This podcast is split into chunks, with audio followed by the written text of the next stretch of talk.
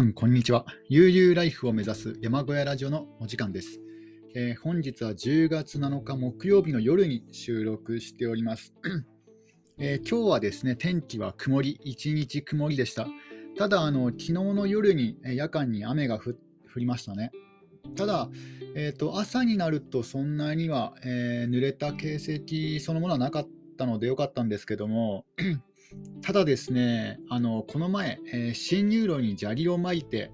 えー、車が入っていきやすいようにしたんですけども、やっぱり雨の翌日だと難しいですね。えー、今回、まあ、雨の翌日ということもありあるし、あの結構新入路何度も通ったりとかしているので、あの輪立ちができてしまって、でその輪立ちの、え、深いところにタイヤが入ったりとかすると、このタイヤが空転してしまって、えー、なかなかですねあの進まなくなったりするんですよね、えー、そういうこともあってやっぱこの駐車場計画はちょっとこれ難しいんじゃないかなと思いました、えー、ほぼ毎日車の出し入れをしている自分でさええ結構車でね、あの進入路あるいはえー、自分が今作っている駐車場にですね止めるのが結構至難の技な技なんですよね。なのでこれ、どう考えてもお客さん無理だなと思いましたね。あのバックで上がっていかなくちゃいけないんですよ。でなおかつそのバックバックで上がるのも、ある程度スピードをつけなくちゃいけないんですよね。うん、なのでこれはもう、あのー完全に車の乗り入れはもう禁止にした方がいいかなと思いました。禁止というか、あの車の乗り入れ不可ですね。あの現現状では不可です。うんあの自分でもやっぱり地面が濡れていたりとか、あと夜間で見通しが悪かったりとかすると、もう本当にバックで進入路に入るのさえ苦労してますからね、これは初回、初めての人にとってはちょっともうほぼ無理ゲーかなと思いました。あのこれがですね、あの軽軽自動車とか、まあ、あとはですね、あの軽サ軽サイズのえー、オフロードに強い車であったらまだね、なんとかなると思うんですけども、ただやっぱりあの5ナンバー難しいですね。えー、今自分が乗ってるのが 2000cc の車なんですけども、ちょっとこれこのサイズだと難しいです、えー、せめてコンパクトカーかなと思います。1500cc ぐらいのあのサイズで。えー、もう、うん、これはもうどうしようもないですね。もう3桁万円、100万、200万円ぐらいかけて、え駐車場を整備しないと、あの新入路と駐車場をあのなんだコンクリート固めにしないと、もうこれは上がっていけないし、どのみちあのコンクリートで固めても、あの新入路の出入り、あの山林と、えー、道路、公共の道路と道路あの山林から山林の進入路から、えー、公共の道路に出るまでにちょっと落差があるんですよね、ちょっと角度があるんですよ。だから、どのみちそこでフロントをこすってしまう車が出てしまうんですよね。えー、場合によってはえ最低地上高16センチの自分の車でも、えー、擦ることもありました。なので、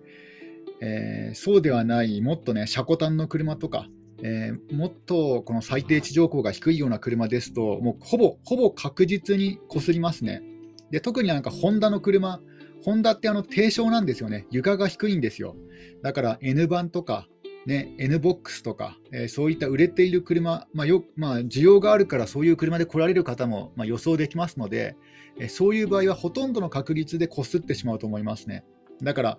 もう駐車場乗り入れ乗り入れ不可にしようかなと思ってます。あのー、まあ、今後ね、あのもし万が一、ね、宝くじに当たって300万円手に入ったとかでない限り、あの駐車場、ね、コンクリート固めで整備すること不可能ですので、もうちょっと車の乗り入れはあの不可にして、まあ、せいぜい路肩ですね。せいぜい路肩のスペースに止めてもらう、あるいは、ね、あの一時的であったら、まあ、近くの農家さんの土地を借りるとかね、そういう方法でやるしかないかなと、だから基本的にはもう車は不可にしないかなと思ってます。だからますますあれですね、あのキャンプ場経営の方が、えー、本当にうまくいくんだろうかっていう、もう不安要素でしかないですね。不安要素しかないです。えー、でなおかつあのウッドショックでまだウッドショックが収まらない感じなんですよね。だからまだあのいろいろ作業ができないという、えー、状況です、えー、でで今日はですねえっ、と今日はあの自分まだワクチンを打っていないんですよ。あの2回とも。2回一度も打っていないのでであの以前役場から通知が届いたんですけども、その時はちょっとですね、忙しい時期だったので、あの食料訓練で忙しい時期だったので、ちょっとですね、あのワクチン接種せずにいたんですけども、えー、こういうね、あの人口の少ない集落だから、あのワクチンは比較的ね、融通が効きやすいと思っていたんですけども、あの1回目のチャンスは割と早く来たんですよ。あの人口が少ないこともあって。ただ、あの1度目のチャンスを逃してしまうと、次のチャンスがなかなか来ないんですよね。うん、それは結構感じました。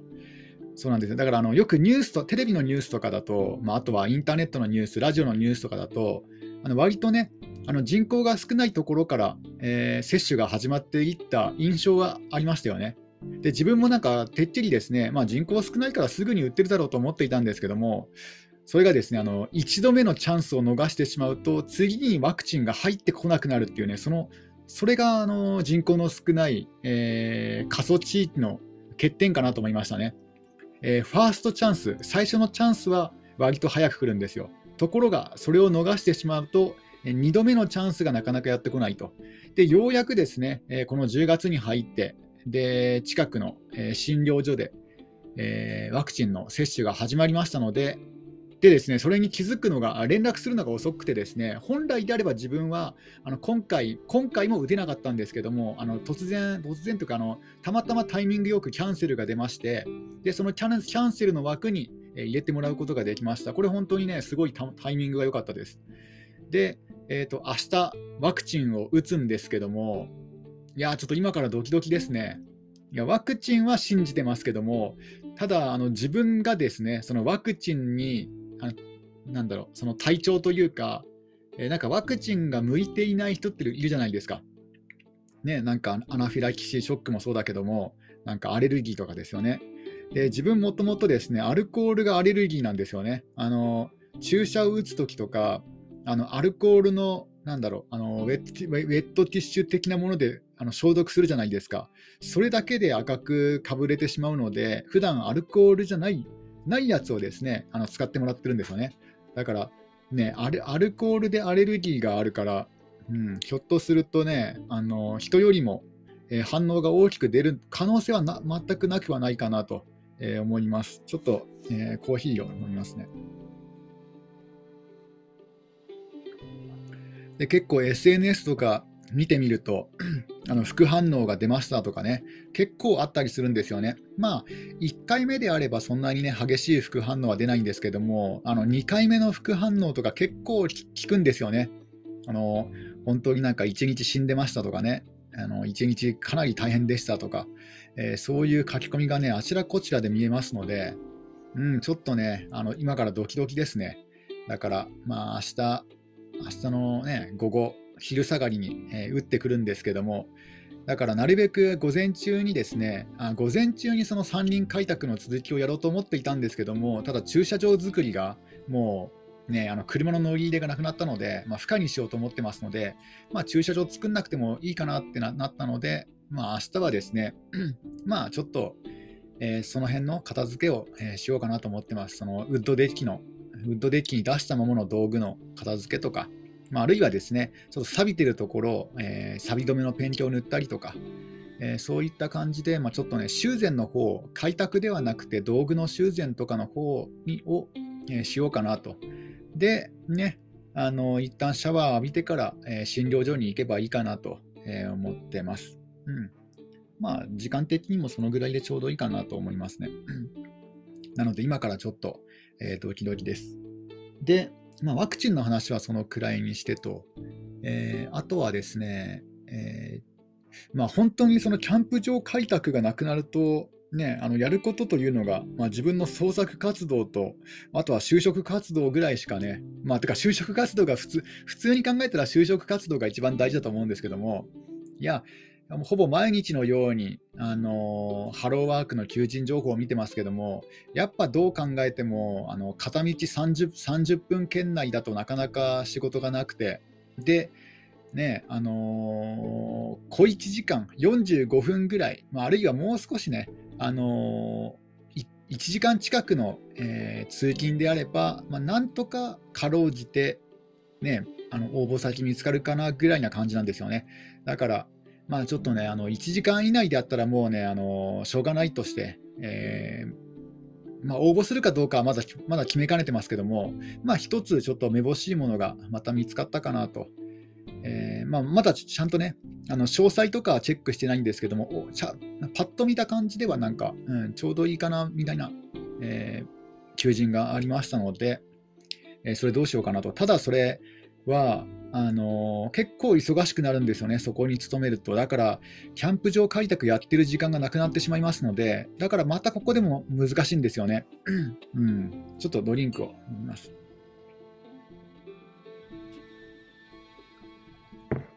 できれば1日のその就業時間とか、あるいはその就業日数とかをですね、ある程度こう相談に応じてもらえるところがいいかなと。えー、そうなるとより一層えー、求人が少なくなって、ま、少なくなりますので、やっぱり 非常に困ってるところですね。えー、もうもうね、繰り返しになりますけど、うん、小屋暮らし、難しいなと思いますね。うん、ただ、ただ唯一あの小屋暮らし、山小屋暮らしをしてよかったなというのはですね、やっぱりあの生活音、えーと、騒音問題に悩まされなくて済んだ済むことが良かったですね。うんえー、結構アパートとか、まあ、角部屋角部屋だとしてもやっぱりこう騒音とか生活音とかで、えー、聞こえてきて、えーね、そういうのがストレスになったりとか、ね、することも、まあ、ありますのでだからこのねあの騒音がほとんどない特に夜間なんて全くない、えー、この山小屋暮らしだいぶストレスフリーだなと。逆にこのねあのストレスフリーの空間に慣れてしまうとえー、都市部での生活難しいんじゃないかなと、その生活、生活音とかそういった騒音問題って考えたら、ちょっと難しくなるかもしれないですね。うん。もう全くと言っていいほど、えー、ストレスフリーですね。で、音がすると言っても、あの農飯器にあのトラクターが通ったりとか、まあ、トラクター作業したりとか、あとは草刈り機で作業するとかですかね。まあ、草刈り機はそんなにですね、まあ、ずっとね、あの作業してるってことはないし、草刈り機は移動するからいいんですけども、えー、まあ、トラクターの音がね、うるさい時はありますね、農飯器で。で特にトラクター使うときなんて一日中乗ってたりとかしてますので、農家の人が。だからね、もうそこはね、しょうがないかなと。えー、5月ぐらいかな、なんか、あの一日中一日中トラクターであの耕す時があるんですよね。で、やっぱりあの山間部ですので、あの農家の人って朝がめっちゃ早いんですよ。だからそれでちょっとですね、うん、なんかね、あのー、朝朝からうるさいなと思った時はありますけども、ただ、あの1年通じて本当にごくわずかな期間だったので、あの全然あのほとんどストレスフリーですね。だからあの生活音とか騒音とかに悩んでいる方は、方に関しては、えー、小屋暮らし、山小屋暮らし、あのこれはお勧めしますけども、えー、そうではない、そうではなくて、うん、単純に、ね、節約生活したいのであれば、うん、正直お勧めしづらいかなと思いますね。なぜかというと、えー、例えばですよ、あの小屋暮らしであると、まあ、あの生活するための時間というのが増えるわけですよね。例えば洗濯、えー、お風呂、トイレなど、あの普通のねアパートですアパートに住んでいれば、もうそのままあの、ね、部屋の中にあるわけじゃないですか、トイレもお風呂も。部屋の中にあるし、で虫も入ってくるわけもないし、ね、だから本当によく考えられてるんですよね。間取りもよく考えられてるし、まあ、というか、プロが考えてますからね、間取り、アパートとかのあの間取りは。で、使い勝手もいいように、ね、作られていますので、だから、本当に必要最低限のあの時間であの生活を過ごすことができるんですよね。生活というか、その、うん、なんて言うんだろう、まあ、やらなくてもいい作業がないと。ところが、ね、小屋暮らしであったら、まあ、あのインフラ設備を、ね、あの整えている自分でさえやっぱりあの例えばですよあのトイレが外にあると。これもですね、あの行くのがね、結構億劫になるんですよね。特に夜ですよ。昼間は全然いいんですよね。昼間は全然いいんですけども、あの夜とか、あの一応、あのウッドデッキの端っこにトイレがあるので、まあ、これはですね、まあ、まあ、外に出て、まあ、そのまま雨に濡れずに利用することはできるんですけども、それでもやっぱり嫌ですよ。あの夏場であれば蚊がね、あの長時間ね、トイレにいると蚊がね、来たりとかしますので、であとはね、あのシャワールームもやっぱりこれ、一旦外に出てシャワーを浴びるっていうのはですね、あのまず寒いと。まずこの寒いのでちょっと億劫になるんですよね。で、まあ、あのシャワー浴びた後も湯冷めすると。であとはですね、あの外に、えー、蛇口があるんですけども、でこれはあの、えー、給湯器の蛇口がありまありまして、そこにね、あの毎回シャワーを浴びるたびにあのホースをセットして、そのホースの、ね、先っちょにあのシャワーのノズルがついてるんですけども、それで一旦セットしてから使わなくちゃいけませんので、それも結構面倒なんですよ。で、あと電気消し忘れたりとかですね、しないようにチェックしたりとか、まあ、あとはやっぱり夏場夏場であれば、ば虫対策ですよね。あのかまあ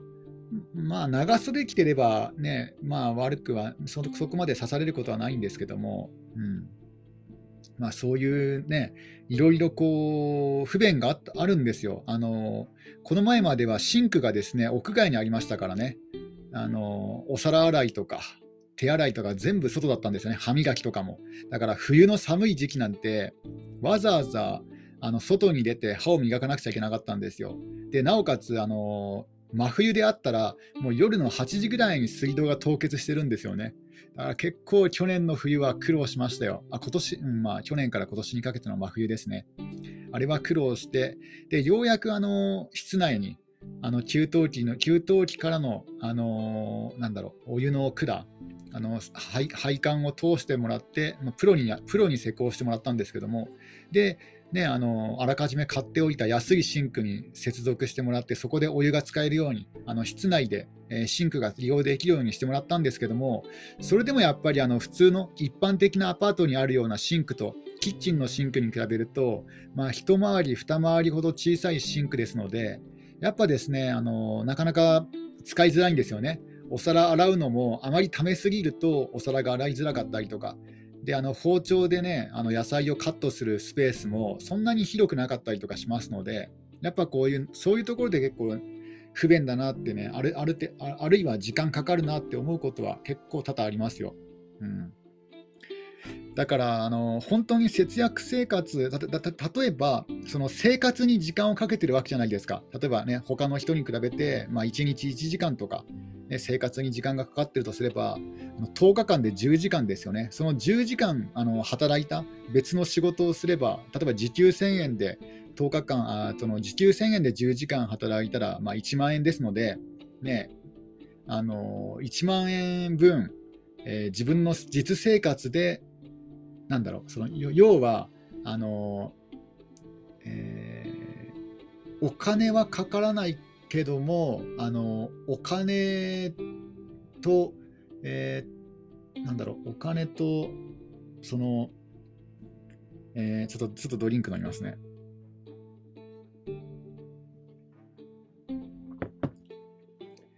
お金以上にまあ、大切な時間、まあ、時間を売ってお金を稼ぐこともできますので、その時間を、えー、ね、あの失ってしまいますので、だから、えー、損か得かというと、あんまこうね、あの得でもないんですよ。時間がかかっちゃうわけですから、あの日常生活に。うん、そういうことを考えるとなかなか小屋暮らし進めにくいかなと。で、まあ、不便を楽しむという考え方もね、なくはないとは思うんですけども、まあ、毎日のことですから、うんね、あの不便を楽しむのであったらその、ね、日常生活はスムーズにやってでで空いた時間で運動したりとか、えそういう方がいいんじゃないかなとそういうふうに楽しんだ方がいいような気がしますね。えー、なのであの自分の立場としては特にあのそういった騒音に悩まされているとかえそういったね、田舎暮らしが好きだとか、そういった理由なしに、単純に節約生活したいという理由では、え小屋暮らしは、えこれは全くお勧めしない生き方かなと、え思います。うんえ、まあ、自分の場合はですね、まあ、以前あの以前住んでいたアパート、まあ、あるいはですねあの賃貸物件で、あの、なんだと例えば、前住んでいた古民家古民家だとですね、あの隣のね、あの老夫婦が、えー、なんか自分が帰ってくるたびになんか覗かれたりとかですね、覗くっていうかなんかね、チェなんだ出てくるんですよね。部屋家から出てくるんですよ。あのそういうのもあって、なんかね、覗かれてる感じがして嫌だなと感じてたんですよね。で、今はそういうのが全くないですので、すごいいいいいんですよね。そういう点では。なんか自分が出かけることもなんか把握されてるようなね、そういったところに住んでいたので、うん、だから今はあの本当プライバシーが守られているのですごいそういそういう意味ではだいぶ助かってます。うん、であとは心配していたその田舎暮らし特有のその近所の問題、えー、例えばなんだろう、あのー、町内会費がどうとか、でもこれ以前住んでいたところの方がひどかったですね。うん、なんか以前住んでいたところは、え2週間に1回だったかな ?2 週間に1回掃除に出なくちゃいけないんですけども、朝掃除に。日曜日、日曜日かな？日曜日掃除で。で、当時、あの自分はあの日曜日も仕事の、えー、仕事に就いてましたので、ほとんどのケースで、えー、日曜日休めなかったんですよね。だから、あのまあ、掃除もできないと。で、それであの罰金としてね、あの1000円払ってたんですよね。いやだからそういうこともなくなくなってよかったなと思いました。で、ここであれば、今住んでるところであれば、なんかゴミもですね、前日に出すこともできるし、あ、でも前住んでたところも前日に出していたかな。うん。まあ前日の夜ですけどね、出していたと言っても。えー、まあ、なので、え、そういう面では、そういうストレスの面ではだいぶですね、あの人間関係のストレスに関しては、だいぶ今の方が助かってます。うんあだからもう本当、どっちもどっちかなと、そう考えたら。うん、あちょっとまたドリンクを飲みますね。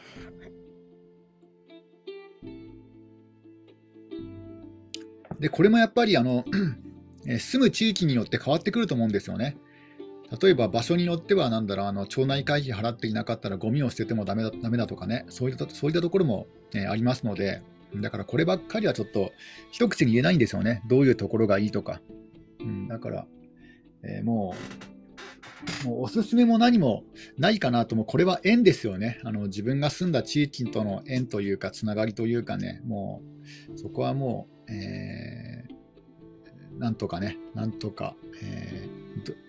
なんなんとかして乗り越えていくしかないんじゃないかなと、えー、思いました。ただあの、人に勧められたからといって小屋暮らしをするっていうのはですね、ちょっとあのあとあるいは田舎移住するっていうのは、正直ちょっと考え直した方がいいんじゃないかなと、えー、思いますね。やっぱり後々後々後悔したりとか、後で後でですね長続きしなかったりとかしますので、で結構あの、小屋暮らしって初期投資が結構な額投資するじゃないですか。であの土地土地がね、例えば50万で買ったとしても、えー、小屋建てるのに50万で、まあ、少なくとも100万はかかると思うんですよね。であとはあのインフラ設備とか整えたら、えー、もっとかかりますから、えー、なんだかんだ言って自分がもう、かれこれ300万円ぐらい、えー、ね、とあの使ってる気がしますね、その山小屋暮らしの、え設備とかを整える整えるのに。土地を購入して山、小屋を建てて、インフラ整備して、でそういうのもろもろ考えると300万円いってるような気がしますね。下手するともっといってるかもしれないですね。その修繕とかもしてますので、で鶏を飼ったりとかしてますので、えー、だからね、あの、もし家計簿とかつけていたら、もう自分でも驚くぐらいの金額になってるかもしれません。だから決して、えー、節約にはならないですね。単純に節約するので、だって300万円あったら、家賃3万円のところに住んだら、ざっと計算して、100ヶ月、100ヶ月住めますからね。3万円の家賃のアパートだったら、あの家賃代だけで100ヶ月。100ヶ月って何年だ？えー、何年だ ?10、えー、1年が12ヶ月だからね、で3年で36だから、まあ10年とはいかないけど、9年、8年、9年ぐらいいけるんじゃないかなと。家賃全く、家賃支払わない、家賃を支払わないあの年数年数が8、9年ですよ、小屋暮らしをしなかったら。そう考えると、うんって思いますよね。でね、就職先探すにも、あのフットワーク軽くできるじゃないですか。えー、なんだ？そのアパートだったら。でもところが、えー、小屋暮らしであると、これがなかなかね、あのフットワークが重くなっちゃうんですよね。あの通える範囲内で仕事を探さなくちゃいけませんので、うん、だからそう考えると難しいなと思いますね。え、欲を欲を言うと、え、近くにあの運動公園があればよかったなと思います。あの近くにあの街灯のある運動公園が、これだけでだいぶストレスの、てか今までね、あの今までその価値が分かってなかったんですよね。あの近くに運動公園があったあることの,、ね、あのメリットというものが、もう失ってだいぶ気づきましたね。いや、あれいい、なんだかんだ言ってストレス解消になっていたんだなと、夜間のあのジョギング、うん。ちょっと今はね、全く街灯がないところに暮らしてますので、ちょっと危険すぎてそういうことができないんですよね。いやちょっとね、もったいなかったなと。うんまあ、かといって、あの今からね、都市部に引っ越しをしたらして、まあね、また騒音問題に悩まされるということも、ね、そういったリスクも考えられなくはないので、えもし自分が今後取る、取るね、あの取る、なんだろう、その生活手段としては、まあ、小屋暮らしを捨てるってことはですね、完全に小屋暮らしを捨てるってことはないと思うんですよ。もう結構な金額を投資して投資してしまったってこともあるし、まあ、やっぱりなんだかんだ言って、この、ね、ストレスフリーなところもあるので、だから、やってもあの出稼ぎとか、あるいは2拠点生活になるんじゃないかなと思います。あでも2拠点生活も厳しいな、なぜかというと、あの人が住まないと、あの山小屋って結構すぐにダメージを受けるんですよね。おそらくですよ、あの今はあの除湿器を使ったりとかして湿気対策してるからいいですけども、これで自分がですねあの何ヶ月も山小屋に帰ってこなかったらですね、多分カビとか生えてくるんじゃないかなと思います。だからだいぶそそういったそういったところは心配ですね。だいぶ痛み痛むのも早くなると思いますね、山小屋が。うん、そういう意味ではちょっと難しいなと、2拠点生活も。どうしようかなと。え考えているところですね。いやー、ちょっと今回はですね、あの愚痴ばっかりになってしまったんですが、まあまあね、あのー、こういう回もまあいいかなと思います。えあとは特にね、あの、あテントとかですね、あのこの前使ったサイクリング、あの佐渡島一周で使ったテントとかは、あらかじめもう片付けが、えー、済んで、えテント空干ししていて、それもですね、あの畳んで、えーとしまったりとか、まあ、まだね、しまいきれてないものもありますけども、大体あのサイクリング旅行で、えー、使った道具類は、まあ、一通り、えー、一段落ついたかなと。で、今、あのブログを書いてますので、そのサイクリング、えー、小屋ぐら、えーと、佐渡島一周サイクリングのブログですね。で、これも早ければ本日中、まあ、明日にはね、あの更新できるんじゃないかなと思います。すごい久しぶりですね。ずっとなんかもうラジオばっかり撮ってて、もうラジオが気軽に撮れますので、もうあの30分話して、もうね、30分話した後に、ね、すぐにこうボタンを押せば、えー、アップロードされますので、あのなんだ30分のラジオを撮るのに、おそらく35分とかしかかかってないと思うんですよ。めちゃくちゃ楽ですよね。例えば YouTube であったらあの30分の動画と動画を作るのにおそらくね10時間とかかかるんじゃないかなと。まあ人によるかもしれないですけども。ところがラジオの場合はあの30分の放送で35分とかで済むんですよね。めっちゃ気が楽でいいですよ。ラジオ放送。まあ、その代わりあの視聴者数、リスナーさんはめっちゃ減りますけどね、YouTube とかに比べればめちゃくちゃ減りますけども、